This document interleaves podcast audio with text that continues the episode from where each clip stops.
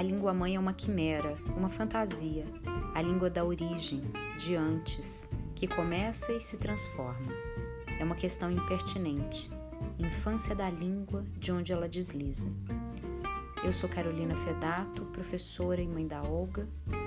Nesse espaço eu vou compartilhar leituras, provocações, inspirações sobre a linguagem, sobre o cotidiano, sobre a infância.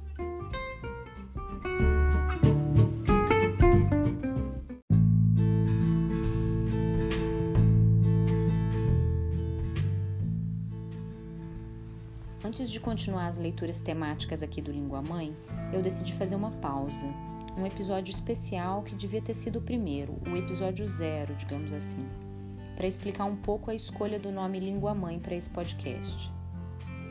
Mas eu acho que, como em tudo na vida, eu segui meu desejo, sem muito planejamento e comecei logo a fazer. E fazendo, o sentido desse projeto foi tomando forma para mim de modo que só agora talvez eu esteja em condições de dizer, de elaborar, de explicar como e por que essa imagem da língua mãe me assaltou. Porque foi assim mesmo. Eu fui tomada por essa metáfora enquanto pensava num nome para o que eu queria fazer. Talvez nem todos me conheçam, então eu vou me apresentar. Eu sou linguista. Pois é, uma profissão pouco comum que sempre me leva a dar explicações ou a simplesmente resumir dizendo que eu sou professora de língua portuguesa. Mas, na, na verdade, o buraco é bem embaixo. Como linguista, eu me interesso pela linguagem e pelas línguas de forma ampla e geral, pelo modo como as línguas funcionam, como elas existem. E as línguas só existem pela complexidade da vida e da história dos falantes.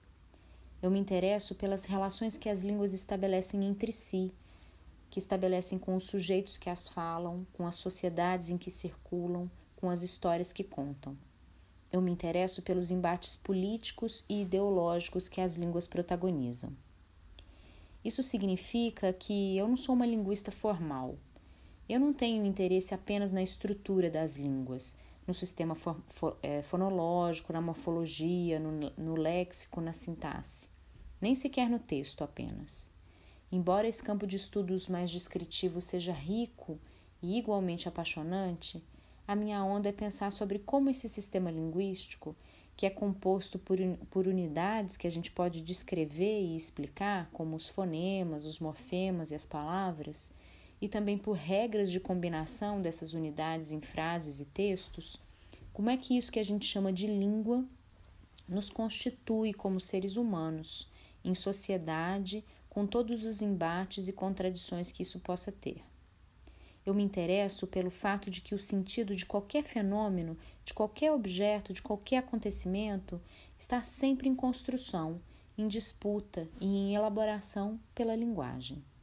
E essa elaboração não é apenas um trabalho do sujeito que fala, que pensa, que escreve, mas é também um papel da própria língua, que permite que a gente pense, que a gente fale e escreva.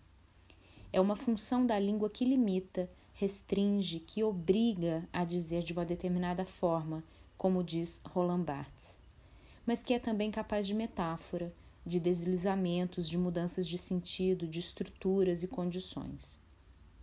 A língua obriga, mas também permite. É pela língua que se muda o mundo.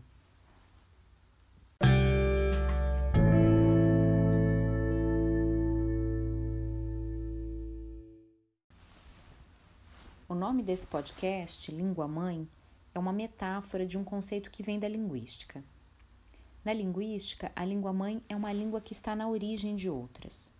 Por exemplo, o latim é a língua mãe de línguas bastante conhecidas e dominantes, como o português, o francês, o castelhano, o italiano, o romeno, línguas que foram politicamente elevadas ao Estatuto de Línguas Nacionais. Mas o latim é também a língua mãe de línguas minoritárias, ou o que se chama também de dialetos, que são línguas sem exército nem marinha, como diz o Weinreich, um conhecido sociolinguista. Há também, então, línguas filhas do latim, faladas por grupos menores de falantes em territórios dominados por uma língua nacional, como, por exemplo, o galego e o catalão na Espanha, o mirandês em Portugal, o siciliano, o napoliano e tantos outros na Itália, e o occitano e o franco-provençal na França. Essas todas são línguas de resistência. A origem dessas línguas é comum. Todas vêm do latim. Mas o destino que elas tiveram, o peso e o papel dessas línguas é uma construção social e política. Uma construção de lutas, embates, contrastes, mas também de amor, de identificação e até de alienação. Para os falantes, a língua mãe pode ser uma referência. Ela faz parte do passado, de uma história. E para os linguistas, a língua mãe é uma busca, uma dedução, uma reconstrução, um tema de trabalho. A língua mãe que me serve de metáfora é a língua da diversidade. Uma língua que se transforma, uma língua mudada, em mudança. Língua outra, diferente, que toma seu caminho, inventa suas regras e desaparece.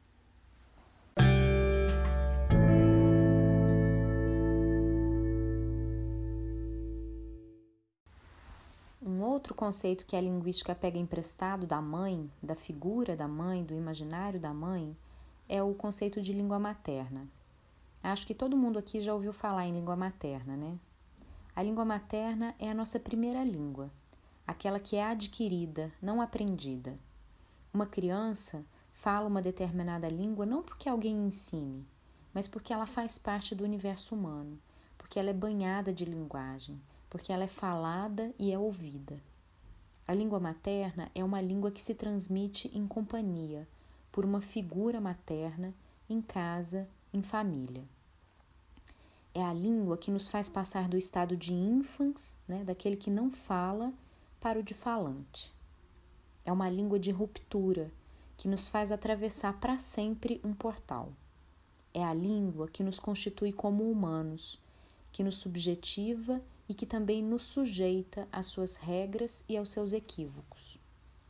Por isso, a língua materna não é simplesmente nossa primeira língua no sentido cronológico. Ela é primeira no sentido existencial, no sentido ontológico, de constituição humana mesmo. É a partir da língua materna que se pode depois aprender qualquer outra língua, que será sempre estrangeira, ainda que estranhamente familiar. É em língua materna que a gente conta, que a gente xinga, que a gente reza, que a gente sonha, que a gente é quem é.